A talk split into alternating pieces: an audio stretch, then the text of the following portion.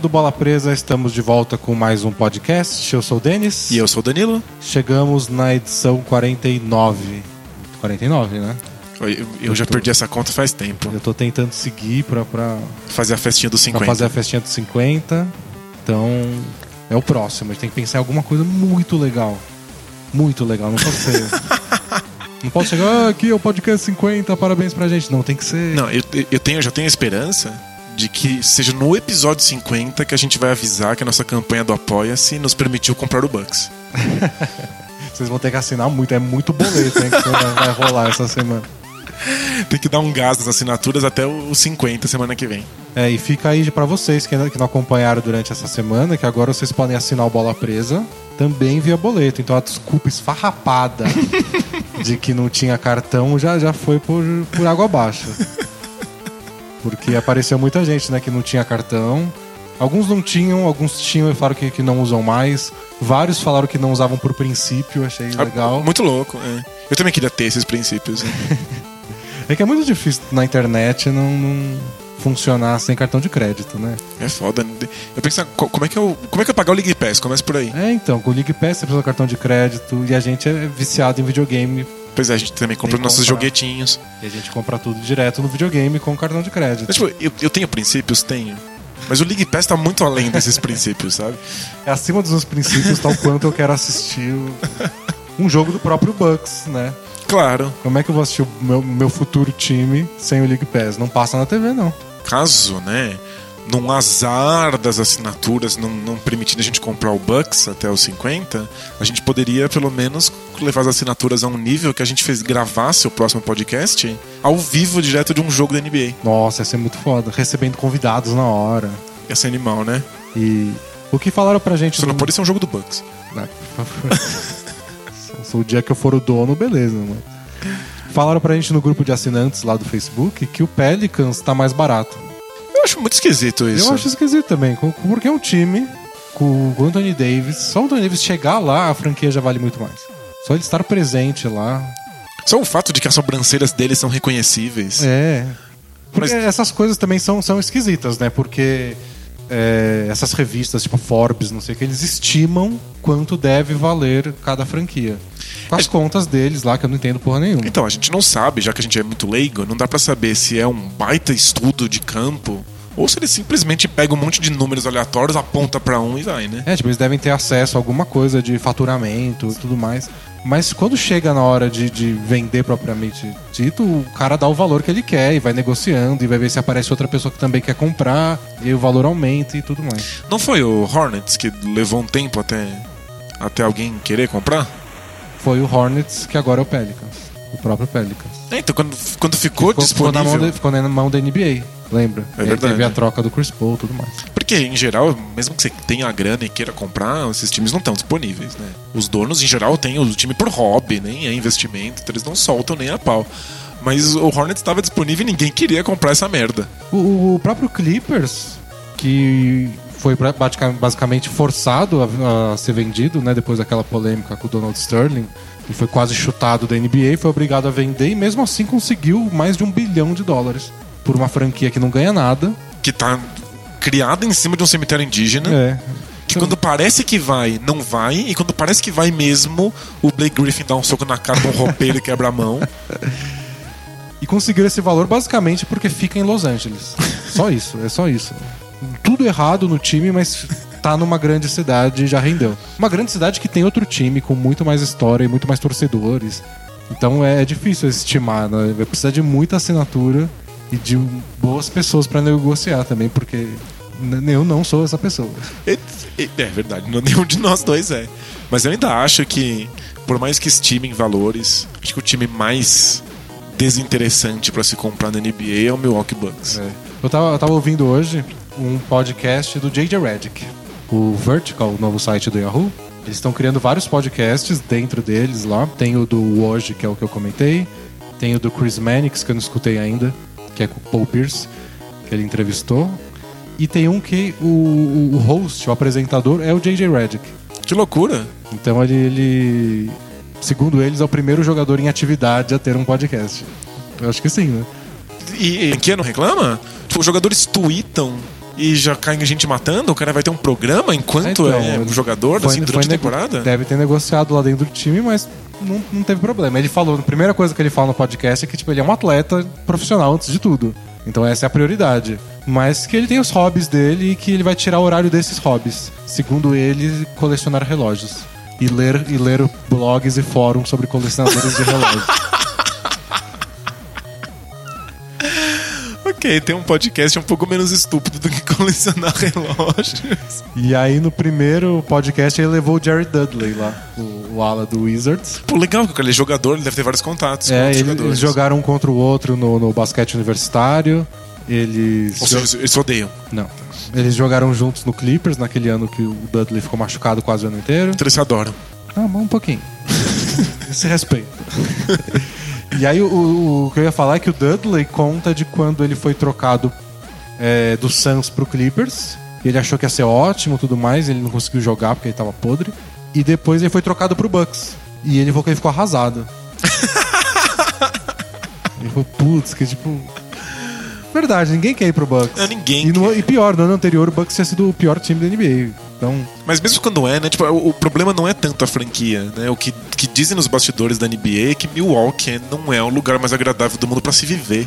É que não tem vida noturna, que não tem absolutamente nada pra se fazer além de ver um jogo do Bucks. e se você tá jogando nesse jogo, quer dizer que você não pode assistir esse jogo, né? Então não sobra nada. Então é muito complicado. Os jogadores as- acabam levando isso em consideração. as cidades geladas já são. já sofrem esse preconceito, né? Então tem Minneapolis, Milwaukee e tudo mais. Portland por causa das chuvas. É, Mas de todas essas. Toronto, porque tá em outro país. De todas essas, dizem que Milwaukee é a mais entediante. É aquela franquia que já começa um passo atrás na corrida, É. simplesmente porque os free agents não vão se interessar por morar lá. Mas no fim das contas, o Dudley refez a carreira dele lá e conseguiu um contrato legal no Wizards por causa disso. Mas eu achei engraçado ele falar com toda a sinceridade que ficou "Caralho, arrasado. O Bucks não, né? tudo menos o. Bucks. Tadinho, o time é tão legal. E vamos, vamos pra conversa real que a gente separou aqui, os, Os assuntos da semana? nossas pautas da semana. A chama de pauta é muito mais profissional. É muito mais profissa. Então, a grande notícia dessa semana foi que o Phoenix Suns finalmente demitiu o Jeff Hornacek. No fim do ano passado, eles tinham de- demitido os dois principais assistentes dele, que era uma coisa que eu acho que é inédita, eu não tenho certeza. Você demite os principais assistentes, mas você deixa o técnico. É, nunca ouvi falar disso, né? É. Eu já vi demitir só o técnico e manter a comissão. Quando a comissão é muito próxima dos jogadores, em geral. É, ou, ou quando. ou para fazer a transição. Faz sentido. Tipo, ó, no ano que vem vai vir aí o pessoal novo, a gente vai contratar todo mundo, mas por enquanto fica aí, assume um assistente X. Mas eles demitiram só dois assistentes, deixaram o Hornacek mais um mês, um mês e pouquinho. O time perdeu, sei lá, 19 dos últimos 21 jogos, uma coisa assim. E aí ele não resistiu. É, esse é definitivamente um projeto fracassado. O Suns pode botar fogo e começar de novo. E pra gente se sentir um pouco velho, quem assume interinamente é o Earl Watson. Caramba, é, é- é verdade, a gente viu ele, ele jogar assim. Ele foi armador reserva do, do Grizzlies por uns 25 anos, na minha memória. assim. O Instituto Memória de É. Estatística diz que ele jogou. Ele jogou uns 25 anos como reserva do, do Grizzlies, sempre reserva. E aí, o que, que, que você acha que o Suns precisa fazer pra. Então, eu escrevi um post sobre o Suns um tempo atrás e eu achei que não era o momento de se desesperar, porque eu acho que o elenco deles é bom e eu gostei do Jeff Hornacek como técnico. Eu também. Então eu, eu não via muito motivo pra destruir tudo, porque os erros deles foram outros, sabe? De, de, de gestão e talvez desse pra contornar. Mas pelo jeito lá dentro a coisa tava, tava degringolando já, já não, não dava pra resistir. É, às vezes é, um é o tipo de demissão que tá lá só pra manter a imagem da equipe. Do tipo, nós não concordamos com o time feder nesse grau. É, Às vezes é só porque precisa fazer alguma coisa pra justificar. não sei se a relação com os jogadores já tinha ido pro espaço. É possível também. Porque às vezes o técnico é bom, é a questão do David Blatt. Tanto faz se ele é bom ou se não é. Se os jogadores não fazem o que ele pede, não funciona. É só isso. Você tem que demitir o técnico ou trocar os jogadores. O Kevs escolheu trocar de técnico, porque o elenco deles é espetacular. E o Suns agora resolveu fazer a mesma coisa. E o elenco nem é tão espetacular. Nem é tão espetacular. Mas é é que o Suns fez muita cagada, né? O, Sun- o Suns foi vítima daquela temporada de sucesso que eles tiveram antes da hora. Porque há duas temporadas É o, o Suns foi o que o Blazers é esse ano. Tipo, ah, eles estão começando a reconstrução deles. Aí de repente deu tudo certo.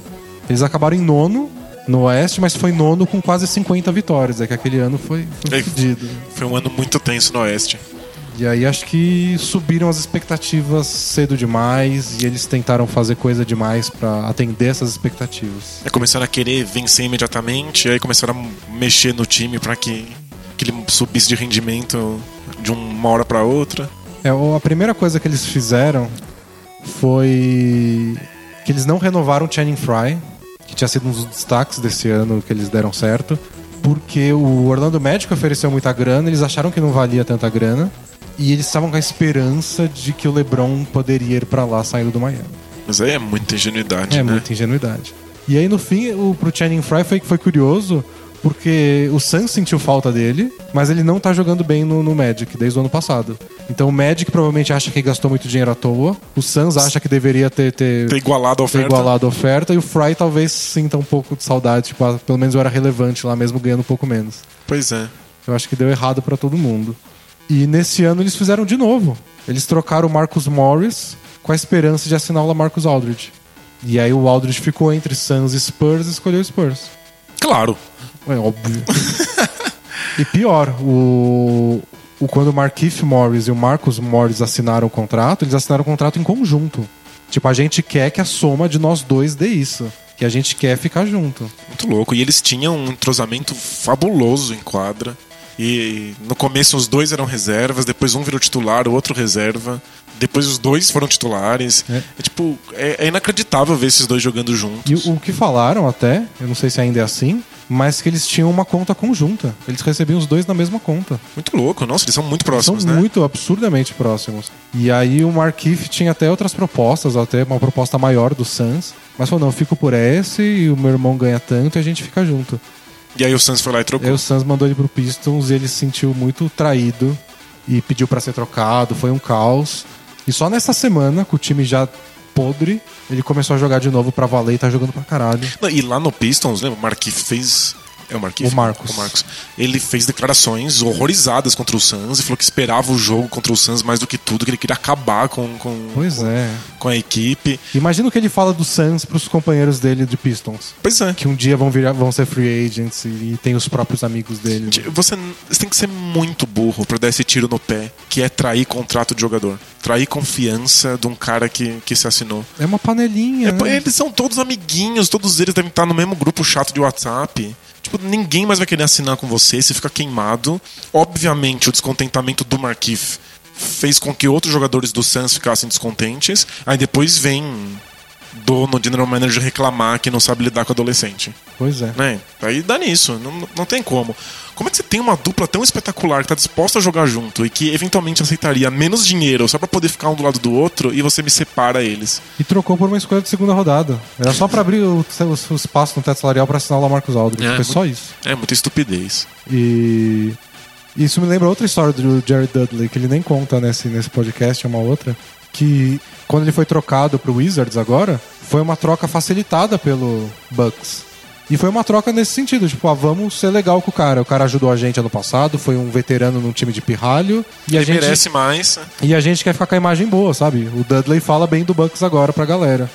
Acho que não falou muito bem nesse podcast. Que falou, ai, Aliás, falou. caralho. Mas ele falou que depois foi importante pra ele Salvar a ganhar, salvar a carreira dele.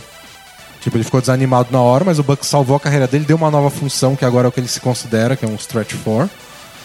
Então, times como o Bucks tem que fazer isso pra ganhar moral, sabe? Ninguém quer ir pra lá, mas eu sei que eles me tratam bem. É, coitado, o, o Bucks só tem uma, uma possibilidade na vida, ser legal. É. Tipo, ele, ele é o cara legal, que, que é a única vantagem dele na hora de conquistar as garotas. Que foi, que foi outra coisa que eu escutei essa semana sobre o Ryan Hollins. Que perguntaram pra gente no blog: como é que o Ryan Hollins tá na NBA desde sempre? Ele é ruim.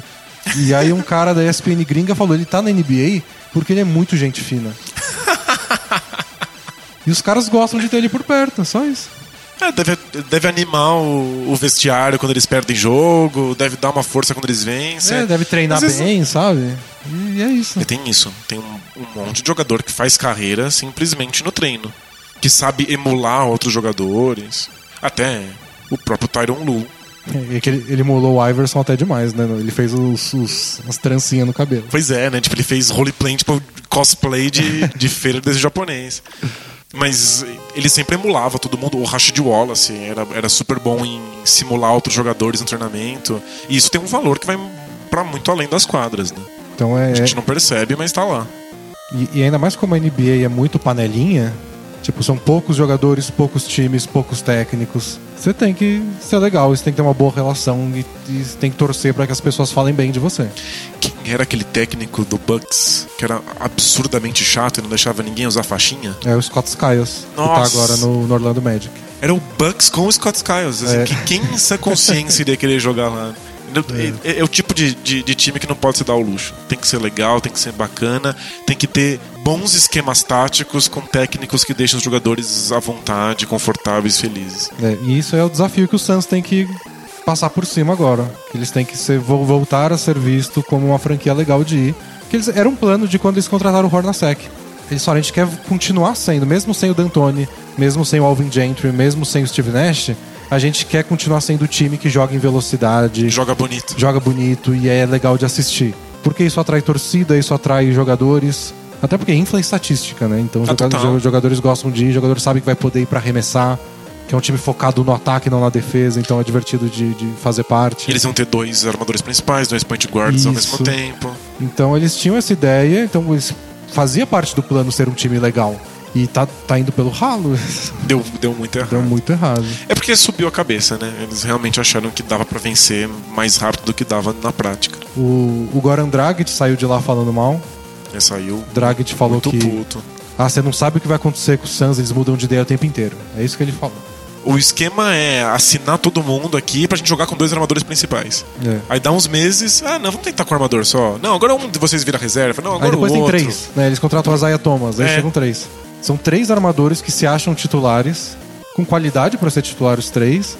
E mesmo quando eles estavam jogando juntos, tipo, mesmo quando dava certo, eles estavam frustrados. Pois é, porque não era o que, ele, o que tava combinado. É, né? exatamente. Só isso. Então, ó, eles cagaram na hora de não assinar o Channing Fry, ou pelos motivos errados, né? Eles cagaram na hora de trocar o Marcus Morris, na hora que contrataram o Isaiah Thomas. É muito erro. Mas se era pra, pra pegar os atômicos que ficassem com ele. É, depois que trocou o Dragic, fica Isaiah Thomas e Bledson. Tá ótimo, tá lindo. Tá ótimo. Não sei você, mas eu prefiro me livrar do Bledsoe do que me livrar do Zé Thomas. Eu também. O Isaiah Agora- Thomas é muito bom. É que agora ele é Nossa, All-Star, é. né? Aí fica fácil de falar. E o Bledson machucou os dois joelhos, né? Mas é pra sempre, ele tá sempre machucado. E quando, quando tava saudável, tava sempre naquela forma física de tô voltando de lesão. É. Fazia oito anos que não se lesionava, não, tô voltando de lesão. Nun- nunca engrenou, né? E agora eles estão com outro dilema, porque eles têm que decidir como eles vão jogar, porque eles não têm técnico ainda, né? Então não sabem como vão jogar. Talvez o técnico novo não aprove essa ideia de dois armadores. E, tipo, a única notícia boa do Suns esse ano é o Devin Booker, o novato deles, que arremessa Muito bom. demais. E o pessoal chama ele de Clay Booker, porque ele é o novo Clay Thompson. Dá pra ser um, novo, um jogador novo? é, pelo jeito dá, né? Nessa era da internet, na hora da informática. Tudo passa muito rápido nessa timeline do Facebook. Quem que tá? Outro dia eu vi no Facebook uma piada, alguém fazendo piada com o diferentona lá. Ah, só você. Só você, E o primeiro- o floquinho de E neve. o primeiro comentário foi: Nossa, isso, isso não tem graça faz tempo. já." Quanto? Uma semana? Caralho, velho. Então o Devin Booker tá jogando muito bem e ele joga na posição 2, ele é um shooting guard. Então, tipo, você monta o time com o Brandon Knight e Devin Booker e troca o Bledsoe.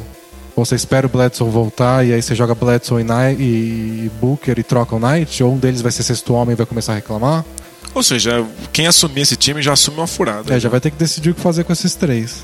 Sem, sem saber qual é o estado de saúde do Bledsoe quando ele voltar de mais uma lesão no joelho. E qual é o estado de saúde do Tyson Chandler? Ele tá bem, ele voltou a jogar. Ele disse que não quer abandonar o barco, mas eu acho que é da boca pra fora. É a coisa certa a se falar. É, acho que ele falou a coisa certa, só, mas ele... Até porque ele, ele, ele se consolidou na NBA com essa imagem de capitão, assim. É, Ele é o cara que toca a ordem no, no, no bagulho. Você acho- confia na defesa. provavelmente ele deve enxergar como uma coisa errada. Ah, eu quero ser trocado, falar isso aí. É isso. Então ele tá falando a coisa certa, mas acho que no fundo ele espera ser trocado, porque É, tipo, ele qualquer- tá no fim da carreira. Qualquer cara que fala que, tipo, não, eu sou o capitão desse navio, eu tenho que afundar com ele, ele sempre tá torcendo por um resgate, é claro. Tipo, ninguém quer, quer morrer junto com, com o navio. É, tipo, mesmo quando Kobe pediu pra ser trocado, entre aspas, lá em 2007, na verdade era Lakers, faça alguma coisa. Para que eu possa É. ficar aqui contente. É. Foi tipo pra botar um senso de urgência no Lakers e funcionou. Eles É, deu- conseguiram a troca do Gasol. Deu super certo. Mas é, o Tyson Chandler não vai falar isso. Mas é, o, o simples fato dele estar ali exige que o próximo técnico crie um sistema defensivo baseado no Tyson Chandler. O que também não é bolinho. Tipo, va- vai um, um, trabalho para que isso aconteça e depois tem que pensar na Tem que pensar encaixar que- as peças do é, ataque. Não vai ser fácil. Cogitaram. Mas cogitaram, não. Falaram que o, saiu uma matéria de que o Suns tinha ido atrás ou iria atrás do Steve Nash. Mas que o Nash não estava muito interessado em ser técnico agora. E alguns falam que ele nem é muito fã de trabalhar com o Robert Sarver, que é o dono do time, de novo. Hum, faz sentido. Porque se deram bem na época que o, Su- que o Nash estava lá, mas que não Não quer repetir a dose. é não uma relação dos sonhos, assim. Não sei. Então acho que o Nash seria meio jogar pra torcida também, né? Ah, Tipo, total. a gente trouxe o nosso ídolo de volta. um cara que pode dar monstruosamente errado. E É. pode se queimar numa dessa. Pelo que eu acompanho do Nash, ele parece muito feliz com as férias dele. Também acho. Não sei se faz sentido pra ele agora. Eu não vejo o Nash como um técnico. Eu acho que ele é muito tranquilão pra isso. Não se preocupa tanto, ele não quer se envolver a esse nível. Ele pode um dia ser comentarista, o que eu acho legal. Ele tem uma voz legal também. Ele é muito É. engraçado. Muito. Bem mais engraçado e menos bonachão do que o Shaq, É. que faz os piores comentários da, da- da TV americana. Não, o Shaq é, é um show de stand-up, né? Tipo, Você você não leva a sério o que ele fala como de basquete. Ele é só muito engraçado. É só isso. Mas eu imagino o Nash como assistente técnico pra montar um, um esquema ofensivo. Pra reproduzir o que o Mike D'Antoni faria. Até aí, é, seria melhor chamar o D'Antoni. Mas na, na falta do original, vai o, vai o reserva. É, tipo, o dia que o Nash quiser, vai ter gente oferecendo espaço, sem dúvida. Sem dúvida. Aí tem que ver com ele se é, se é o que ele quer. E Mas por- o Suns foi, tá, tá nesse limbo por enquanto com o Earl Watson, outro armador, no comando. E eu- eu citei o, o Mike D'Antoni. Acho que a gente já pode falar com certa tranquilidade que o pior time da NBA no momento não é o Sixers, é o Suns. Né? Tipo, o, É, o, o- o Suns, O Sixers está melhorando muito de, de rendimento e o Suns é uma draga. o Suns e o Lakers são os piores times do momento. O Lakers estava com 10 derrotas seguidas, aí ganhou ontem do, do Wolves, com 38 pontos do Kobe. Aliás, o Lakers está com 3 vitórias, nenhuma derrota nos, nos jogos que o Kobe fez mais de 30. Então fica aí, né? Pena que isso acontece a cada Será- eclipse, é. Se, se o Kobe fosse o mesmo de, de cinco anos atrás, talvez o Lakers não fosse tão ruim Será assim. que desce playoff? Não, Acho que não. com esse bando de pirralho que não sabe o que fazer, é difícil. Mas acho que é isso. O Lakers e Suns, os piores times do momento. Como eu falei, perdeu 19 dos últimos 21 jogos. É um desastre. Tomou duas surras dos Sixers no meio do caminho. Foram duas derrotas pro Sixers. Não é verdade. E eu tô fascinado. Tipo, os Sixers obviamente não sabe o que tá fazendo, então não tenta. Faz a coisa mais fácil, É. mais simples feijão com arroz que dá e isso já é, já é o suficiente pra você não passar vergonha na NBA. Mas estava faltando isso no começo da temporada e o técnico do Sixers, o Brett Brown, falou exatamente isso. Que no começo desse ano tava faltando aquela entrega dos últimos anos. Que o time era ruim, mas que jogava os 48 minutos acreditando que podia ganhar e defendendo acreditando que podia ganhar. E nesse ano não, eles estavam tomando. Perdiam de 10, já se entregavam, começavam a tomar ponto de contra-ataque e fazer turnover bobo. Uma frus- frustração. Que era um pouco também a questão do tipo, já é o terceiro ano que a gente é o pior time da NBA. É, foda. Não consigo, sabe, fingir motivação de É. novo. Não consigo pôr na minha cabeça a possibilidade da vitória. E aí você não tem por que se esforçar No mesmo. primeiro ano a gente mostrou serviço, aí no segundo a gente mostrou mais um pouco, mas não evolui. Aí o cara começa a se entregar, Aí sabe? começa a entrar na cabeça, né? É. Mas aí deu certo, eles contrataram o Mike D'Antoni para ser assistente, o Jerry Colangelo para dar uma força no- nas negociações, trouxeram o Wish Smith, né, o MVP honorário da, da temporada. É, eu, eu vi que quando o Smith foi trocado, ele era o, o jogador com a melhor relação de assistências por turnover. Então ele era o jogador que menos perdia a bola para cada assistência que dava. Não é um gênio, mas é um jogador que comete poucos erros, o que nos Sixers faz toda a diferença. E eles contrataram também o Alton Brand, que a gente achou que tinha se aposentado já, mas ele voltou. E ele escreveu um texto muito legal naquele Players Tribune, que é aquele site que só põe textos de atletas. Ou da assessoria deles, a gente nunca sabe. Nunca saberemos, é. Escritores fantasmas por aí. É. Mas é bem legal o texto do Elton Brand porque ele fala que ele nunca foi esse cara, esse mentor dos jovens. E que ele sentia falta disso e que ele tinha saído da NBA meio sem querer, sabe? Ele tava no fundo do banco do Atlanta e nem entrou pra jogar direito. E foi meio broxante pra ele que ele ficou feliz dessa nova oportunidade, que ele quer ajudar a molecada a aprender alguma coisa de como funciona a NBA. Ah, que bonitinho. Então ele tá levando isso também como, sabe, vou me despedir de um jeito mais honrado do que só ser um veterano que nem entra em quadro. Simplesmente desaparecer, né? Ser desaparecido num banco. É triste Pois mesmo. é. Aliás, história deprimente do Elton Brand, né? De- do jogador que fazia 20 pontos, 10 rebotes toda temporada, assim, religiosamente, pra virar um cara definhando em fundo de banco, assim, tão É. repentino. É uma carreira de 10, 12 anos, até não mais, até acho que chegou a quase 15 anos de carreira o Elton Brand. A maior parte dele jogando muito bem e ele teve, sei lá, em dois times bons a vida inteira. Desastroso. Nossa, horrível. Lembra muito o Sharif Abdul Rahim, lembra? É verdade. Nossa, ele jogou bem durante uns 10 anos e não foi pros playoffs. Acho que ele jogou um playoff a vida inteira. Gente, é outro à frente do seu tempo, porque quando ele tava no auge dele, dominando o garrafão, ele começou a arremessar a bola de três pontos. É. Muito foda. Ele jogou no Hawks antes do Hawks ser bom, depois ele foi acho que pro Kings, quando o Kings deixou, deixou de ser bom. Ele só, só foi furada. Acho que ele hoje ele trabalha no Kings, se eu não me engano. Ai, que bom. Mais, mais uma furada. né? Mas eu queria essa furada de trabalhar no Kings, sinceramente. Se você ouviu a parte que eu quero ser dono do Bucks, né? tipo, eu tô topando qualquer coisa. Se a gente fosse dono do Kings, o nosso. A gente seria dono ao lado do Shaq, né? Porque o Shaq é É um sócio donos. minoritário. Ele tem uns porcentinho lá. É meio ridículo, né? Ele sempre foi inimigo número um do Kings enquanto jogava. É, ele chamava de Sacramento Queens, né? Mas ele falou que agora, quando ele, quando ele assinou, ele falou que ia chamar a cidade de Sacramento. Muita panaquice. Ele é muito. Acho que ele só queria ser dono de alguma coisa, né? É. Era, o que, era o que tinha pra hoje. Deviam dar um talk show pra ele, só isso. Sabe? Desliga ele de É. todas as ações de basquete e dá É, um talk show meio pra ele. entrevista, meio fazer piada. É o que ele gosta de fazer. Bom, seguindo aqui, outro time interessante de ser de comentarmos é o Portland Trail Blazers. Por quê? Conte-me por quê. Primeiro, porque semana passada a gente falou um pouco do Sacramento Kings, porque o Kings tinha finalmente alcançado a zona de playoff. E aí eles perderam logo depois para o Blazers, e o Blazers assumiu a oitava posição que mantém até o momento desta gravação. É nossa sessão temática do podcast. O time do Oeste que alcança a oitava vaga Quando o Pelicans chegar, a gente fala deles, quando o Nuggets chegar, a gente fala deles. vai acontecer. Mas o Blazers está em oitavo, eles têm a sexta melhor campanha da NBA inteira, se você contar do Natal até agora. Fantástico. Então é um mês e pouquinho aí. Todo a, inter- a internet inteira, a NBA inteira tá puta que o Damian Lillard não foi pro All-Star Game. Embora eu, eu, eu entenda porque ele não foi. Eu não vejo nenhum problema. Aliás, esse é um, um asterisco que a gente tem que pôr sempre. Os técnicos, quando escolhem os reservas pro, pro All-Star Game, levam muito em consideração quão bem o time daquele jogador tá indo na temporada. Não é um prêmio individual. Eles, eles- ainda existe um estigma muito grande pra você chamar jogador bom de time merda.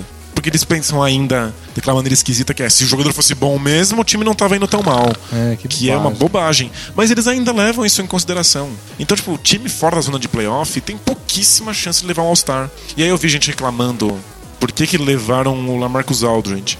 Mano, porque o Spurs é a segunda melhor campanha do Oeste. Não tem como. Eles, eles levam isso muito mais em conta do que o talento individual. Aí levam um representante do Spurs. É, mas nesse caso, o- é que quando. Eu acho que o Blazers ainda não tinha ultrapassado o Kings quando saíram os reservas. Mas o Anthony Davis tá indo, né? E o DeMarcus Cousins. Hoje, os dois estão atrás do Lillard na classificação. Mas também são melhores que o Lillard. E tem a questão das posições também, né? claro. O líder tá competindo, porque os reservas vai por posição, igual os titulares, e aí depois tem dois. Os últimos dois é tanto faz a posição. Os dois podem ser de qualquer. Qualquer pode ser mais um, arma- um armador a mais, um pivô a mais, tanto faz. Entende? Mas é que eu acho que não cabe todo mundo. Se o Lillard fosse, a gente estaria aqui falando, oh, mas o Cousins é o melhor jogador de garrafão, blá blá blá. E o Cousins é o melhor jogador de garrafão da NBA. É, cê- não cabe. Você tem 13 pessoas que merecem pra 12 vagas. Então, ficar falando de merecimento eu acho meio bobagem. Mas eu tô assustado com esse Blazers, como eles estão jogando bem. Eu, eu tô também. O, acho que o, o, o meu único medo com esse Blazers é justamente o meu medo com o, o, o Lillard. É que o Lillard, quando acha que ele é realmente muito bom, se atrapalha. É um problema. A hora de tomar conta do jogo. Que se você desse um passo pra trás e falasse assim, putz, mas eu não sou tão bom assim, ele seria um jogador muito melhor. E eh, eu tenho medo que o Blazers vá nesse, nesse caminho. Tipo, não pode empolgar. Sabe, tem que saber que ainda falta muito, que o time é muito jovem, tem buraco em todas as posições. É verdade. Ele. E tem a ver com o que a gente falou com o Suns agora há pouco, né? O Suns deu certo antes da hora, eles ficaram apressados do tipo, agora a gente tem que ir pros playoffs, porque a gente já. A reconstrução já deu certo em um ano. E o Blazers tem que entender que talvez não dê nem esse ano. Talvez ano que vem não, não veja, a gente não veja tanta melhora assim. Eles estão no caminho certo. É que é Mas- difícil convencer o torcedor do Blazers, porque eles já fizeram uma longuíssima reconstrução, muito bem feita, muito promissora, que deu errado. É, depois, depois dos Jail Blazers, lá do começo dos anos 2000, eles sofreram um bocado. Aí chegou o Brandon Roy, pareceu que ia dar muito certo. Era a grande reconstrução deles, era Brandon Roy e, Greg, Oden. Então aí deu errado, aí eles conseguiram se reerguer depois disso. E aí depois desmontou o time do ano passado e parecia que ia demorar de novo, mas tá bem, mas calma lá, né? Mas parece que sempre vai, engasga e reconstrói. É. Mas então, não é. É um time com talento, sem sombra de dúvida, e tá jogando muitíssimo bem, o que é, é muito legal de ver, mas ainda é um time que falta bastante. É porque eles estão jogando bem coletivamente, assim, estão e parece muito o Blazer do ano passado ainda. É verdade. Eles não abandonaram o estilo e aí o Alan Crabb tá acertando as bolas que o Batum acertava. E o CJ McCollum tá fazendo até mais coisas do que o Wes Matthews fazia. Não na defesa, mas então estão se virando. É, no fundo você tirou muito talento, substituiu por jogadores menores, mas eles desempenham os mesmos papéis. É, e o time ficou mais rápido sem o Lamarcus Aldridge, e os caras que entraram lá estão dando conta. Tipo, um dia o Ed Davis pega um monte de rebote, no outro dia o Myers Leonard acerta a bola de três. Né? Então os caras estão se virando de um jeito que eu tô bem impressionado. Com, a mesma, com o mesmo estilo de jogo, de ficar arranjando bola de três. É, é o esquema tático falando mais alto do que o talento individual dos jogadores. Exatamente. Mas que isso não impeça o Blazers de reconhecer de que ainda falta talento individual para ir mais longe. Sem dúvida. No fundo, o que a gente teve é uma piora no talento geral da equipe. Então, É, e, tem, e tem a questão de que o número de vitórias que eles têm hoje para estar em oitavo, em outros anos eles estariam em décimo, décimo primeiro. Então talvez, se ano que vem o West volta a ser forte, eles podem manter o mesmo nível e cair na posição. É difícil Ele- medir essas coisas. esse ano no Oeste vai pegar muito time na pegadinha. É, Assim, muito time vai falar assim, nossa, tá quase dando. E na verdade não, não, tá. tá. Tem, que, tem que analisar bem o- a conjuntura. O plano do Blazers foi pegar um monte de jovens, né? E fazer uma coisa que o Lakers fez bem mais ou menos. Que é tipo, ah, vou juntar um monte de gente e ver quem, quem rende. Quem que eu posso manter pro ano que vem? Então eles não podem perder esse sentido de competição no sentido, porra, esses caras se esforçaram tanto quando o time devia ser merda, vamos manter eles. É, tem que, tem que saber abrir espaço no elenco. É, tipo, ó, o Alan Crabb tá fazendo mil vezes mais do que se esperava, tá? O, o, o Al Farouk Amino também, também. Mas se aparecer um ala de verdade, vocês têm que ir atrás deles, né? E também- Parabéns para o Alan Crabb, ó. Seu cabelo é ridículo, mas você joga bem. Não é o cara do futuro pro time. Claro. E também não pode deixar de dar minuto pra jogador secundário só porque acha que se botar os jogadores que estão rendendo agora dá pra vencer mais jogo. Tem que dar minuto pra todo mundo pra ver o que Exato. acontece. Que é uma questão que tem atingido muito o Minnesota Timberwolves. Porque eu até separei essa estatística que é muito legal. Que o time titular do Wolves, o quintetinho com, com Tayshaun Prince, Garnett, o Rubio, o Wiggins e o Carl Anthony Towns, é o oitavo melhor da NBA em saldo de pontos. É tipo, saldo de pontos é o mais simples possível. Tipo, quantos pontos eles fazem e tomam quando estão na quadra. E já jogaram quase 300 minutos. Tipo, não é uma amostragem tão pequena assim. E é o, e é o oitavo. Vou tentar abrir aqui a planilha. Mas a melhor formação, o melhor quinteto em, em estatística de, de, de saldo é o time titular do Thunder. É Steve Adams, Duran, Ibaka, André Robertson e Westbrook. Aí depois vem o quinteto do Warriors, mas não o que você imagina. É. É Steph Curry, Clay Thompson, Draymond Green, Andrew Bogut e o Brandon Rush. Porque o Harrison Barnes passou muito tempo contundido e Isso. esse quinteto encaixou. Esse quinteto jogou muito tempo junto, já jogou 217 minutos e tem um, ótimo saldo. Aí depois, em terceiro, vem outro quinteto do Thunder. Só que você tira o Andrew Robertson e coloca o John Waiters no lugar. É o time titular, só com o John Waiters. Depois vem o Cavs, um, time, um quinteto do Cavs com Kyrie Irving, J.R. Smith, LeBron, Kevin Love e Tristan Thompson. É o, é o quinteto oficial do Tyron Lu. Isso. Depois vem o quinteto titular do Mavs, só que o quinteto titular do começo da temporada. Com o Felton de titular e sem o Chandler Parsons. Ou seja, eles, estão piores que o Chandler Parsons de volta. Isso. Então já foi um, dois, três, quatro, cinco. Aí sexto e sétimo são dois quintetos do Clippers. Um é Chris Paul, Redick, Mbamute, Paul Pierce e DeAndre Jordan. Com o Paul Pierce de, de, de ala de força. É, o small ball deles. E depois é o quinteto com Chris Paul, Redick, Mbamute, Blake Griffin e DeAndre Jordan. E aí, em oitavo, logo depois, vem esse quinteto do Wolves titular. Cara, é, é só time elite da elite e de repente o Wolves aí no Wolves. meio. E aí, logo embaixo do Wolves, o quinteto titular do Warriors. Com Curry, Clay, Barnes e tudo mais. Então, tipo, olha, não é tão ruim assim. Mas mesmo assim, esse time sai da quadra e eles deixam o Zach Lavine uns 90 minutos armando o jogo errado. E- Porque ele não é armador, cara. armando muito errado. E quando dá certo, ele faz 40 pontos e o time perde. Exato. Ele não é armador, mas eles acham que ele pode ser armador e estão falando, esses minutos vão valer a pena no ano que vem. É, eles estão pensando no futuro. Mas é, você vai ficar botando um time com o Garnet é, e sonhando com, com, com vitória e perdendo colocação no draft pra sonhar com uma vaga de playoff? Não faz sentido, o Garnet vai embora no que vem. Então, Sabe, mas, não- mas ao mesmo tempo, você tem que ter muita certeza que você quer o Zach Lavine como armador. Porque senão você tá desperdiçando tempo, né? Tá- E, e é o oitavo melhor quinteto da NBA. É, então. É, é, é tenso. Obviamente alguém lá sabe disso e tá fazendo essa decisão conscientemente. Mas que decisão dura. É, o Sam Mitchell já falou que é o técnico interino deles, né? Já falou que é uma temporada de aprendizado e que ele pega no pé e que as coisas dão errado, mas tipo, o quinteto não tá dando certo, mas vocês vão continuar jogando. A gente vai perder esse jogo, mas vocês vão ter que aprender a fazer isso. Gente, a reconstrução é assim.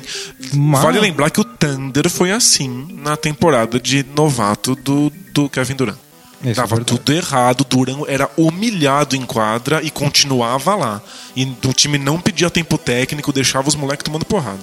Então, A minha questão, que me- eu concordo com isso, acho que tá certo deixar os moleques se fuder, eles aprenderem, somou bem essa frase.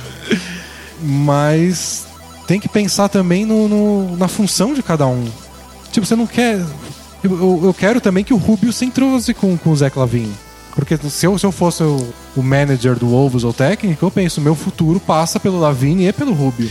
Um- Uma coisa é olhar pro futuro, outra coisa é você ser cabeça dura e querer que o futuro só saia de uma maneira específica. É, então. E se é- surge na, na, na frente do Wolves a possibilidade de conseguir outro armador, eles vão continuar com o Zach Lavine de, de point guard? Porque tá dando ruim. É, eu não acho que funciona. Eu acho que não é a melhor coisa pra ele, nem pro time, nem pra ninguém.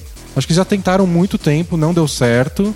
E ele joga melhor sem, o, sem ser armador, com, com outro cara do lado. Só que esse cara do lado também às vezes é o, o André Miller, às vezes é o Tyus Jones, ou o novato. Nunca é o Ricky Rubio, que deveria tipo, ser a base do futuro do time. É, eles estão jogando na mão, jogando fora o entrosamento do- de- dois jogadores importantes. É. E tem, e tem a questão das bolas de três, que tipo, é um time que é o time que menos chutando de três na NBA. Eles e o Bucks, não sei quem tá atrás agora. E, tipo, o futuro do time é esse? Se- se- Sem bolas de três? Ou você deveria forçar eles a chutar mesmo que eles estejam errando? Já que é pra pensar lá na frente. É difícil e não pode ser cabeça dura. Tem que tem que estar aberto a caso algum jogador esteja rendendo melhor de três no- nos treinos, você começa a dar oportunidade pra ele. Se ninguém chutar, aí você vai atrás de outro jogador e não força a mão. Tem que saber encontrar a medida disso, né? É porque eu lembro que ano passado o Lakers chutava pouco de três, né? E, todo, e o Byron Scott falou que não queria o Lakers de três, aí chamaram de dinossauro e tudo mais. e esse ano o Lakers tá arremessando mais de três. Mas é o time que mais arremessa bolas contestadas de três, com a mão na cara do arremessador. Não sabe criar jogada pro, pro arremesso de três Aí pontos. você pensa, pô, eu queria que chutasse de três, mas não assim. É, não é só parar na frente de alguém e simplesmente jogar a bola pro alto, né? Não um fadeaway do Nick Young e o Kobe com marcação dupla e o Lou Williams depois de, de com a 3 metros da linha de 3.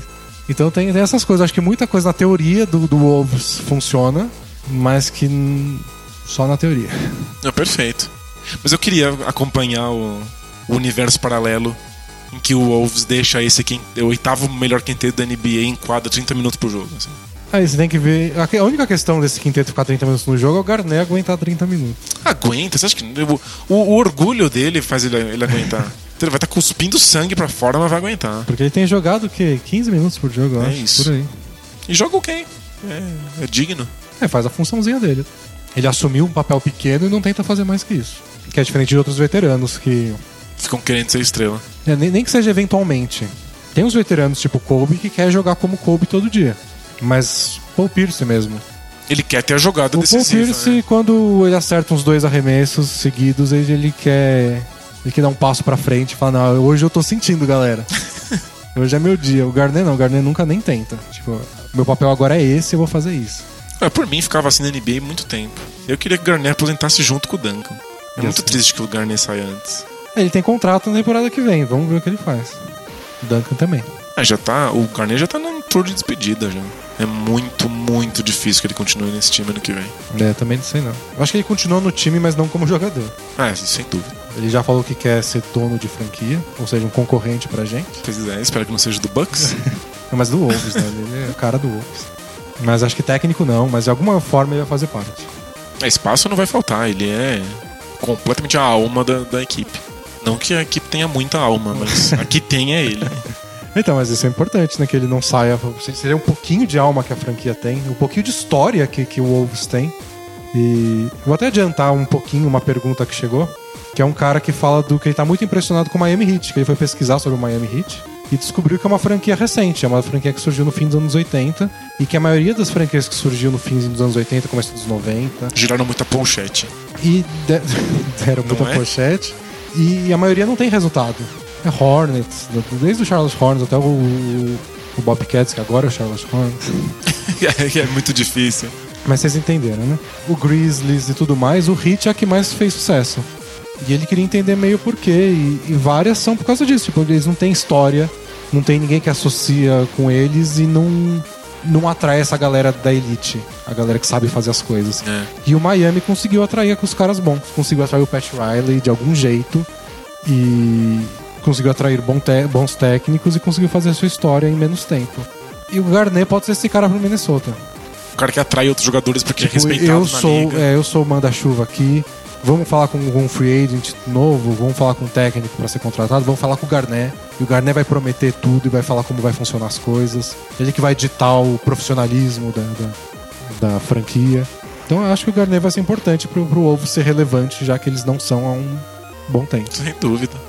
Fa- falando do, do surgimento desses times no fim dos anos 80, o Hornets emplacou aquele monte de boné e pochete da, da abelhinha verde no Brasil, quando tinha aquele time muito divertido de ver com o Alonso Morning e com o, com o Muggsy Bogues. Max Boltz, né?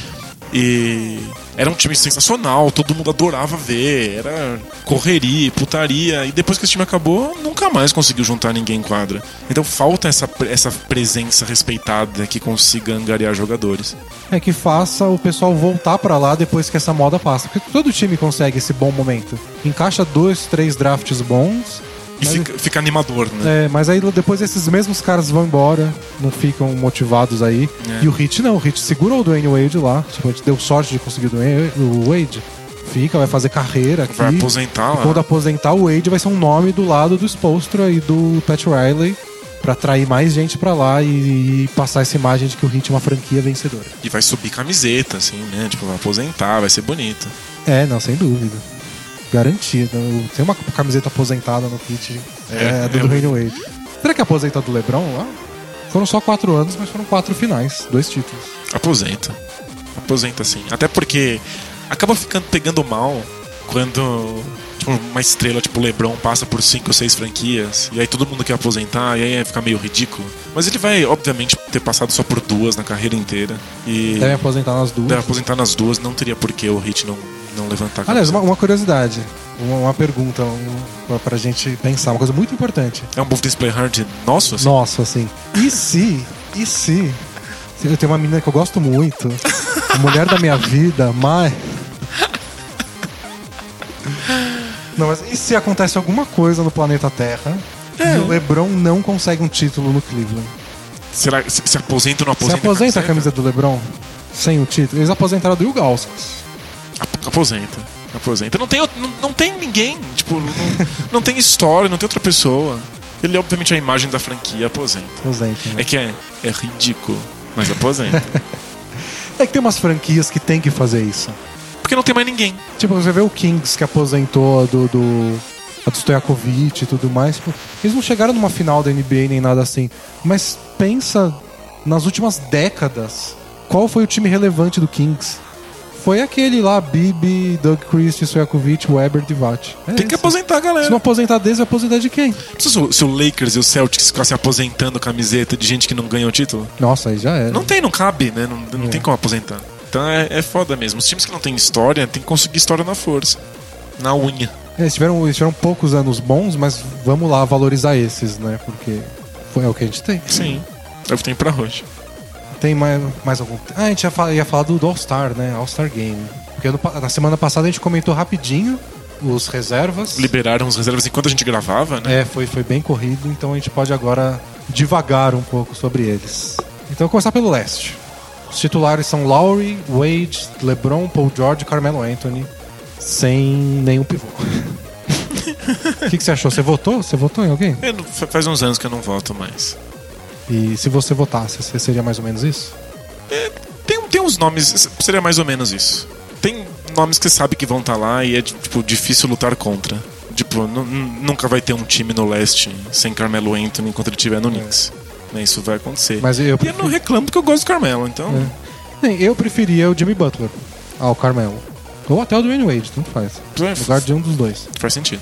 Mas eu, eu tendo a não discutir com a, com a seleção dos torcedores, porque às vezes eu acho que a mídia de lá dos Estados Unidos, até uns outros blogueiros aqui no Brasil, os comentaristas do nosso blog, levam muito por essa questão de esse cara não jogou bem, ele não merece. É, mas não é sobre isso. Como né? se o All-Star Game fosse um, um prêmio. E, e tem o prêmio do MVP, tem os All-NBA Teams, tem, tem prêmios de mérito na, na NBA. E o All-Star Game não é exatamente um deles, especialmente os titulares. O All-Star Game é assim, é um evento para os, os fãs. E eles perguntam, e aí, pessoal, quem que você quer assistir? Num Quem- jogo que não vale nada. É, Quem, quem, que você quer, quem que você quer ver? Quem é seu favorito? Né, A pergunta não é quem é o melhor. É, exatamente. Não é quem é o melhor, é exato, você definiu. É quem, quem é seu favorito, quem você quer ver. É só isso. É que talvez falte uma compreensão maior do que significa o All-Star Game, de qual é a intenção dele. Não só ele é uma festa de celebração, não é um prêmio, não é um Oscar, mas é, é também uma grande propaganda. E eu sei que tem mu- muitas pessoas, muitos torcedores old school do bola presa, assim, não gostam dessa propaganda, dessa pataquada, de ficar tendo showzinho e luzinha. Mas é, pensem quão importante essa propaganda é para os torcedores casuais de basquete. Para os caras que acompanham o NBA só de canto de olho e que só falta um empurrãozinho, aqu- aquela jogada que, que fica na memória desse cara para que ele comece a acompanhar a NBA a fundo. E vira um leitor de bola presa, é claro. E o assinante, pô, se der tudo certo. Então, tipo, o o All-Star Game é importante. O que a gente tem que lembrar é que talvez você, que é fã de longa data da NBA, talvez você não seja mais o público-alvo. É, O público-alvo é o, é o torcedor mais casual, é o cara que quer ver os, os favoritos. Não é a gente que fica acordado de madrugada pra ver jogo do Bucks. É, não é a gente, a gente já viu, já tá enjoado de ver esses caras jogando. A gente quer ver os jogadores esquisitos, estranhos, do fundo do banco pra analisar se eles têm plus minus maior ou menor. É, tipo, mas o torcedor casual, ele quer os, os jogadores, ele quer saber quem são as caras importantes da NBA. E aí o All-Star Game é esse filtro pra ele, tadinho. E, e eu não esqueço ainda como eu me sentia vendo o All-Star Game trocentos anos atrás, quando eu não tava acostumado com o All-Star Game. E era assim, era tipo, ia a bola ao alto no começo do jogo, e você olhava pra quadra e tipo, Todo mundo é caralho, foda, tipo, né? todos os jogadores, o pior jogador, eu sou fanático por ele, porque ele é espetacular. Tipo, era muito jogador bom ao mesmo tempo, só só ter aquela cena na TV, eu já ficava tipo com o olhinho brilhando. E não, é, é o suficiente pra chamar pessoas pro esporte. Tipo, é uma cena muito forte mesmo. E, e às vezes tem aqueles raros momentos um pouco mais competitivos e era muito mágico. Tipo, é uma posse de bola às vezes que acontece.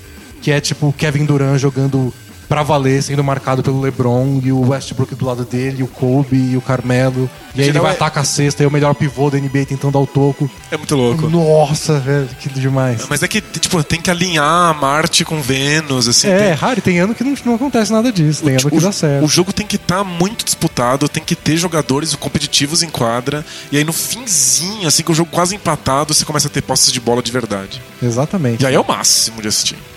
E aí, já os reservas, que aí não são eleitos pelo público, costumam ser, tipo, prêmios honorários, assim, do tipo, ah, parabéns por participar do Spurs. Vem É, aqui tem- pra festa. Aí os critérios dos técnicos que levam em conta a campanha do time. E aí tem um pouco mais do. Ó, você tá jogando muito bem, você merece ter, ter esse momento na carreira.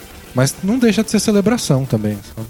É só, é só uma festinha. É. Não é, não é sério. É só divertido. Se você não tá se divertindo, não tem problema. Outras pessoas estão. Você pode fazer outra É. coisa. Você pode tirar o fim de semana do All-Star Game pra, sei lá, ler um Jogar livro. peteca. Assistiu All Star de petecas. Muito bom. E no Oeste? No Oeste foi Curry, Westbrook, Kobe, Durant e Kawhi Leonard. Como a gente explicou no fio dessa semana, o Kawhi Leonard teve uma campanha do Spurs, com o torcedor que ganhou trancinhas. Eu falou, se eu ganhar não sei quantos mil retweets desse voto no Kawhi Leonard, eu faço trancinhas no cabelo. E aí o Kawhi Leonard passou o o Draymond Green, que era o titular, e conseguiu. E ficou só 40 mil, 40 não, 14 mil votos na frente do Zaza Pachulia. A gente quase viu Cesar Patrulha no All-Star Game. É. Porque a internet se juntou pra isso, e a Geórgia se juntou pra isso, o presidente da Geórgia tweetou votando no Zaza Pachulia. Os- o exército da Geórgia fez propagandas na televisão nacional em nome do Zaza Patrulha. que é. Faz parte da brincadeira, mas é um pouco ridículo. Porque eu, fico- eu sempre fiquei imaginando, na época que a gente tinha aquela campanha pra levar, tipo, o Leandrinho pro All-Star Game, Sei. eu ficava imaginando a cara do Leandrinho de constrangimento de estar ali. Sabe? É um monte de estrelas de altíssimo calibre e o Leandrinho. Por quê? Porque os brasileiros votaram nele. Não é meio constrangedor? Ah, um pouco, é um pouco. Não sei se o Yao Ming se sentia assim. É que depois, no fim da carreira. No fim, não. É, mais na segunda metade da carreira do Yao Ming, ele merecia já Tava estar lá no por- é. É. Mas no primeiro ano dele, não. Aí era meio ridículo. É. Mas aí tinha aquele confronto com. Tava ali junto com o cheque, tirava É. fotinhos junto com o cheque. E aí, tipo, fazia parte da festinha. Mas ele ser titular do All-Star Game era Era meio esquisitíssimo. esquisito. Mas eu acho que faz parte, acho legal. Eu gostaria de ver um dia a internet se juntar pra colocar um cara alternativo. E o cara abraçar a brincadeira, sabe? Um cara alternativo, bem alternativo? Tipo, É. A gente se juntou pra botar o André Robertson game. É que tinha que ser alguém mais, mais carismático, né? E o cara assumiu, falou, não, vou, vou arremessar pra caralho. Lembra Vou- quando o Artist falava que ele ia... ia do- dominar o jogo. Se me botam no All-Star Game, eu vou dominar esse jogo, vou defender de verdade, vou tomar falta técnica. E alguma coisa do tipo. É, eu vou dominar esse jogo de fracotes. É. A gente podia se juntar e botar o Artist no, no All-Star Game. Campanha Bola Presa 2018 vai ser. Depois que a gente já tiver comprado o Bucks, a próxima vai ser botar o Artist no All-Star Game. O Artist Então. velhinho já. V- Vamos pular pro, pro Both Things Play Hard, porque tá na hora e tem uma pergunta parecida com essa. Tá bom, Então fechou. vamos lá, Both Things Play Hard? Both teams play hard, my man. I'm not even gonna answer that. That's just silly. We're not even talking about the game, the actual game. We're talking about practice. This should be What? Bro, what are you talking about, man? Both teams play hard. Bro, I'm out, man. God bless and good night. Aqui, vamos lá. Era uma pergunta que tinha muito a ver com isso. Aqui, do Nicolas Rodrigues. É, se você quiser mandar pro Bolsinhos Play Hard, tem lá no nosso blog, viu? Você coloca lá uma, tem a carinha do, do Rashid Wallace, você manda sua pergunta, igual o Nicolas mandou. O blog, aliás, que é o Bola Presa, Bola no, Presa. no bolapresa.com.br. Tá na rede mundial de computadores, né? Você entra no KD e digita bola presa, tá lá. O Nota Vista. Ou se você quiser, mas se você quiser digitar você mesmo, anota aí. HTTP. Geocities. Bom, o Nicolas Rodrigues colocou: o Brasil elegeu o Wendel Lira, que foi o cara que ganhou o gol mais bonito da FIFA. A Georgia quase elege- elegeu o Zaza Pachulia. Quem seria o candidato a uma campanha bola presa para ir ao All-Star Game ou ganhar alguma premiação da NBA? Entendi, olha só. A minha resposta óbvia, a primeira que vem na minha cabeça é o Zach Randolph, porque ele é o nosso mascote. É, não, tipo, se for, se for um jogador que está em atividade, é o Zach É o Zach Randolph. Randolph. Se ele tivesse esse poder, se a gente fosse o não salvo, sabe? Qual que é o nome do cara do não salvo? Eu não lembro. Mas se você escuta o Bola Presa, você já tem aí um parça pro ano que vem. Que a gente vai botar o Zac Randolph de titular, porque ele é capaz. Ia ser muito Ele é capaz de legal. qualquer coisa nessas de votação na internet. E a gente poderia botar e a gente ia virar ainda assunto no- nos Estados Unidos. Ah, um blog, um pequeno blog do Brasil colocou o Zac Randolph como titular do All-Star Game. Iam vir entrevistar a gente. É. Podia- Quer dizer, podiam levar a gente lá pro All-Star Game pra, pra conhecer o Zac Randolph. Ia Né? ser sensacional. Nossa, já, já fica nossa campanha, nossa pré-campanha. É, vocês aí, nossos leitores, ouvintes, assinantes, já comecem a encher o cara do não salvo de e-mail. Porque ano que vem ele vai ter que ser nosso aliado. Coitado, ele não vai fazer ideia do que tá acontecendo. Ah, mas aí deixa mais engraçado pros leitores dele. Os leitores do não salvo falam, nossa, a gente vai tipo influenciar uma coisa da NBA. É, é pelo nonsense. não é né? pelo nonsense. E a gente não, a gente é só pelo poder. E se fosse pra colocar um brasileiro, não ia ser tão nonsense. É verdade. Porque se vão colocar um colega brasileiro. Vai lá. parecer só patriotismo. É. Não seria, seria engraçadinho também ver o Raulzinho de titular, né? qual, qual o backcourt titular do Oeste? É Steph Curry e Raulzinho. Também seria engraçado, mas aí seria uma, uma patriotada que ia, Ele ia jogar tantos, ia passar outra mensagem, sabe? ele ia jogar tantos minutos no All-Star Game quanto ele joga no Jazz. Minutos de quarto período, né? Que ele joga no dia. Ai, ai. Vamos lá, vamos a outras perguntas então. Do Steve não vai. É, olá molecada, vou me casar em março. Eu lembro que o Danilo é ou era casado. Daí queria saber o que ele acha ou achou da experiência, os pontos bons. Eu confesso que tô super empolgado. É, eu sou casado já há um bom tempo. Se por casado você quer dizer. Tem, tem documento? É, assinar Doutor. documento, né? Moro junto e, e compartilho uma vida, e pra mim isso é casar. E eu sou suspeito, eu gosto muito. Tipo, eu encontrei a situação ideal pra mim nesse casamento. E, tipo, é, as pessoas costumam reclamar, dizer que é difícil e que você tem que, tem que conviver com uma outra pessoa diferente de você. Mas, em geral, eu acho sempre uma experiência fantástica ter uma outra pessoa que tá ali pra você o tempo inteiro, que você pode compartilhar todas as coisas que acontecem no seu dia. Eu acho sensacional. Eu gosto da ideia. Eu também, eu também gosto, não sou, né? Então, mas eu gosto da ideia, mas eu entendo que não é pra todo mundo. Ah, definitivamente. E não deveria ser um problema isso. Tipo, a pessoa não devia se torturar por isso e nem ser torturada. Tipo. Você tem que ser muito companheiro e ter uma pessoa muito companheira que te dê tesão pela ideia de estar compartilhando todas essas coisas com ela. Porque senão, não faz sentido nenhum. E aliás, acho muito surreal. Assim, num nível de surrealidade indescritível.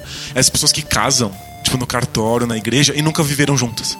É, né? Tipo, você tá um salto no escuro. É total, tipo, é, é pular de cabeça no, no- no- vazio, assim. Porque conviver com uma pessoa pode funcionar e pode dar um erro catastrófico. É que sa- sabe o que eu acho que essas pessoas pensam? Eu tô deduzindo, não sei. É que o casamento tem que apresentar uma coisa nova.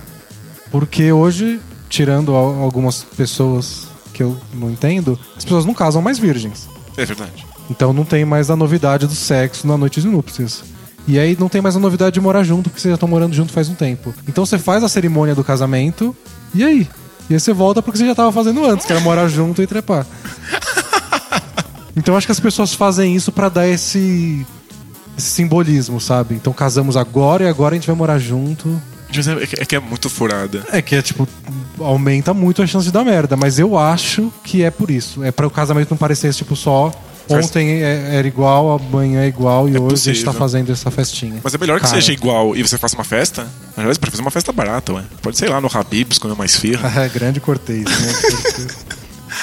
Mas você pode morar com uma pessoa e, dar, e, e ser uma experiência sensacional e fantástica, e parabéns. Ou você, você pode estar quebrando vaso na cabeça da pessoa daqui a um mês, né? Tipo, não tem como não tentar.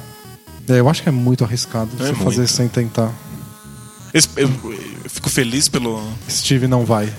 que tá empolgado, é legal, tipo, essa é uma, é uma boa postura. Agora, espero que você tenha experimentado viver primeiro antes desse casamento. Aliás, se você não tivesse empolgado, já, já para por aí, né? Tem isso que é, porra, não é obrigatório. É. Não é essas coisas tipo, aponta uma arma pra sua cabeça, você tem que casar agora, porque você vai virar, virar, Passou ti- da idade. virar titia. virar né? titia. Não, sério, século XXI, gente. É, Hoje você- tem Tinder, né? Você não tá num romance britânico no século XVIII. Porque é sempre bom avisar, né? Porque as pessoas são temporalmente confusas. Pergunta do Henrique. Ele chama a gente de parças. Belê, parça. Parças. O que fazer quando os caras do basquete não são humildes e montam panelinha? Não é nem que eles sejam muito bons, são tudo baixo e gordo. Mas ainda assim ganham do meu time. Ó, amigo. Eles são baixos, eles são gordos. E eles não são muito bons. E eles ganham do seu time. Seu time é uma merda. É que panelinhas joga muito tempo junto e aí fica entrosado. E aí, coitado dele, talvez seja até razoável. E aí fica com os caras que não são da panelinha, que são uns, uns bosta É. que joga de chuteira, sabe? sempre tem aqueles caras que jogam de chuteira. É, é. E aí, tadinho, vai perder sempre mesmo. Então ele precisa de novos amigos que saibam jogar basquete. Você precisa fazer seu time panelinha também. E treinar. E, e entrosar junto. Um time entrosado, levemente melhor do que, do que esse- esses gordinhos aí, você já venceu. Mas 90% do pessoal que joga basquete não é humilde mesmo. É impressionante. Eu não sei se tem a ver com, com a modalidade. Mas o pessoal. O lixo do lixo é trash talker que se acha o. sei lá. Dwayne Wade. Você tem razão. Va- Vale um estudo sociológico, assim, pra, pra trás disso. Supostamente o basquete deveria ser um esporte ultra coletivo, porque todo mundo tem que atacar e defender ao mesmo tempo. mas não. Mas, nossa, basquete de rua é loucura. Qualquer lugarzinho pelada que a gente vai jogar, 90% da galera se acha demais e tenta fazer umas coisas absurdas. Tipo, Então- não, não tenta, não tenta isso, pelo amor de Deus. Dei um palpite aqui que vai me fazer parecer um velho muito chato, mas eu acho que isso aí é streetball.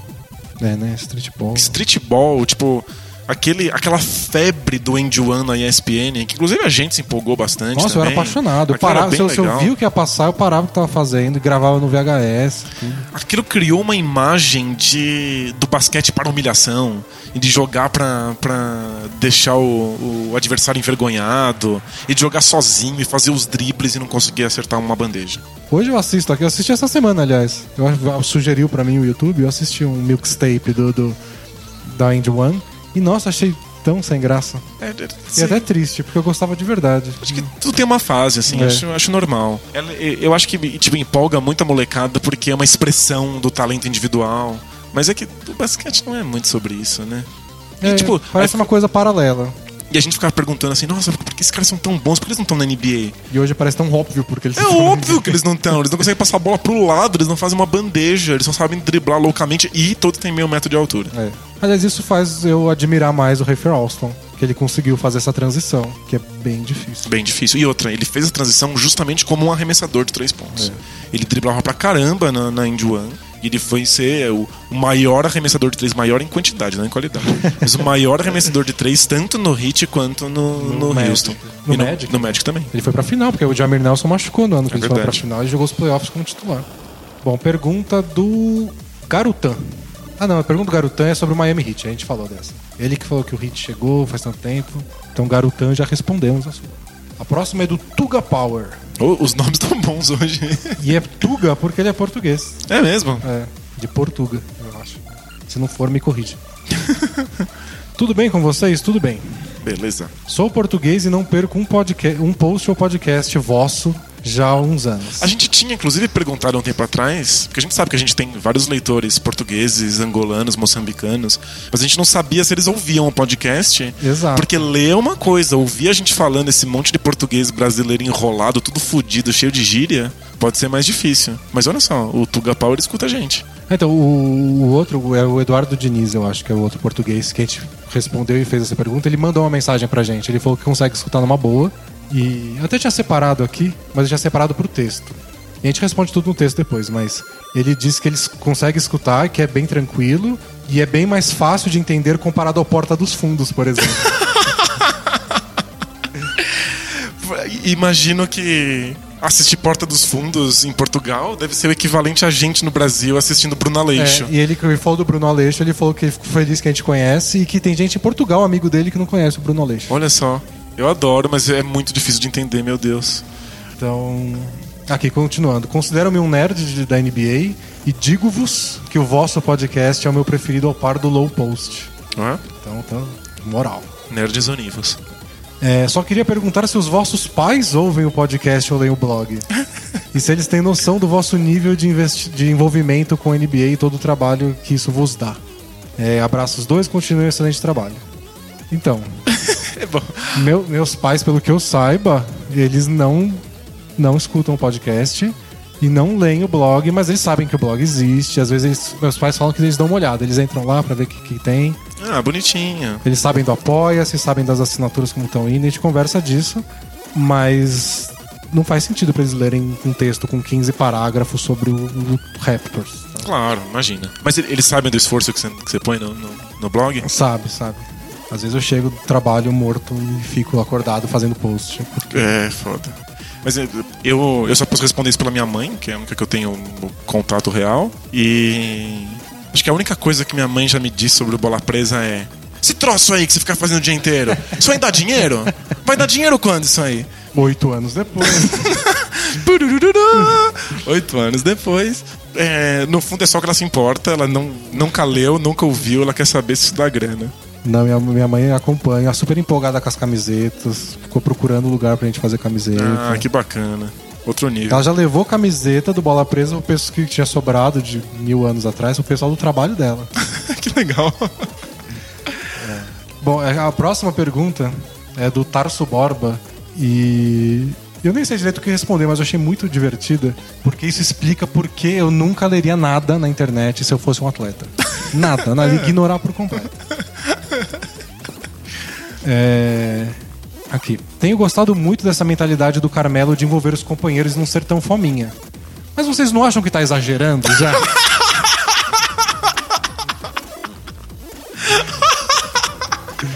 Aí continua. Carmelo tem o mais baixo número de arremessos da carreira. E vendo os jogos, muitas vezes ele passa por um Zé Manés que seria muito melhor se ele forçasse. Puta que. Não dá pra vencer. Carmelo, não há vitória possível. Se você arremessa, você é o maior fominha, nunca vai ser um dos grandes porque você é, é engolidor de bolas. Se você passa pro lado, você Tá passando tá passando manés. os caras lixo que não, não merece arremessar como você. Tipo, não dá pra vencer, né? Tipo, é, é muito difícil. É, então, tipo, não dá, deixa quieto, Carmelo. Faz o que você bem entender, a hora que você quiser. Desencana. Retiro espiritual, assim, desliga a internet. Putz, coitado. Eu acho que o Carmelo tá jogando num nível altíssimo, um dos melhores do, do- dos últimos anos. Eu tô gostando muito do Carmelo esse ano. Eu vou chovendo molhado, eu gosto do Carmelo todo ano, acho ele espetacular. Ele, infelizmente, sempre esteve na situação errada e é uma pena. Já tô preparando psicologicamente pra ver o Carmelo aposentar sem ter nunca tido uma chance real de título. É. Porque tudo que tava ao redor dele era um lixo completo. E ele vai ser sempre julgado por ter arremessado demais, cercado de lixo. E por, por se ele fosse bom de verdade, teria carregado os times mais longe, o que era É, ele- ele- o Nuggets dele foi muito mais ou menos durante muito tempo. Ele ficou parando na primeira rodada dos playoffs. Quando o time melhorou, ele jogou pra caralho e foi até a final do Oeste. Depois eles não conseguiram manter. Ele foi pro Knicks. No Knicks ele nunca teve um time bom de verdade do lado. Nunca. E aí ele, ele poderia ter ido pra um time bom de verdade, mas ele caiu na lábia do, do, do Phil Jackson. É. Aí vamos ver o que, que esse processo. Então, e outra coisa que eu, eu desisto às vezes de ler análises assim, principalmente Twitter populares, assim, sabe?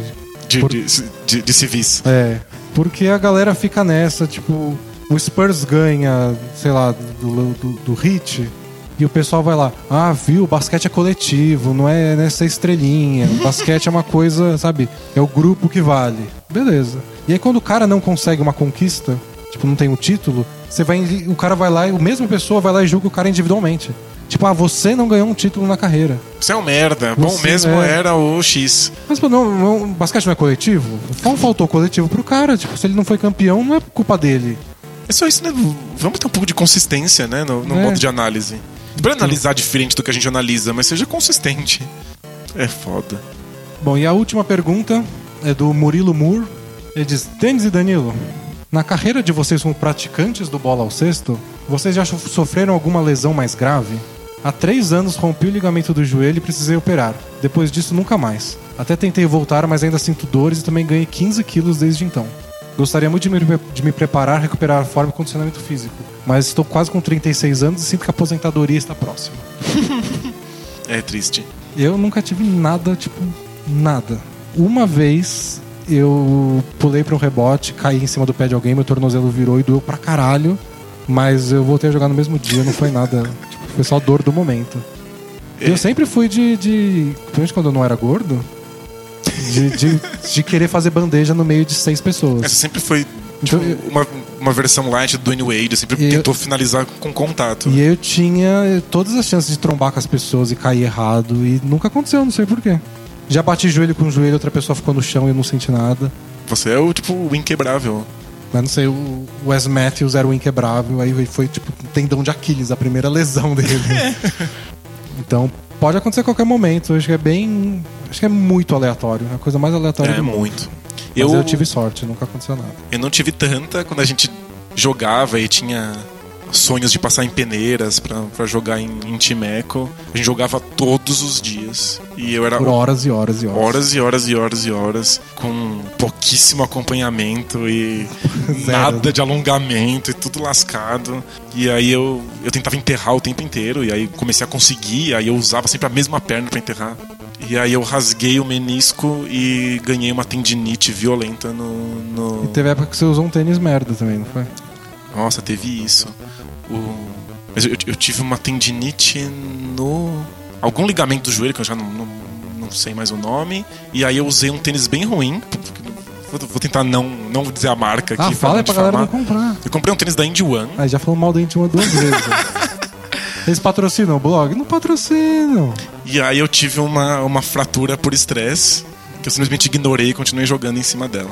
Porque você é um tough player, né? Porque, Você, você porque, eu, sou, porque eu só era um viciado e era tudo que eu tinha da vida era aquilo.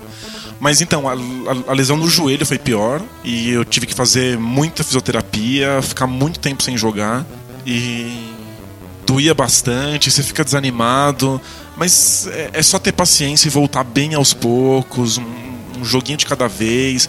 Não vai voltar pra cima da sua lesão e ficar jogando oito horas embaixo do sol, que nem a gente fazia quando era retardado, É. né?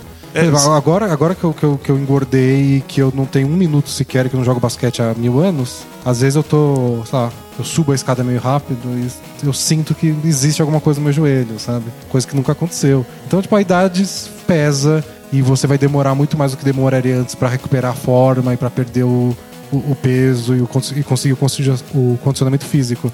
Mas lembre sempre daquele tiozão que tá jogando as peladas. É, sempre tem. Tem sempre o tiozão que sabe jogar basquete, que aparece lá com 70 anos e acerta umas bolas de três. E, e que joga, joga na inteligência, né? Tipo, quanto mais velho você fica e mais NBA você acompanha, menos você depende do seu, do seu físico. Né? Você consegue jogar mais de costas pra cesta, começa, consegue distribuir bem a bola. Vale a pena. Volta, volta aos poucos, tenta não forçar o joelho, mas volta a jogar. 36 É, anos é tipo, muito cedo É pra muito parar. cedo, dá pra jogar pelada há muito tempo. E só pega leve no, no tempo que você passar jogando, no alongamento.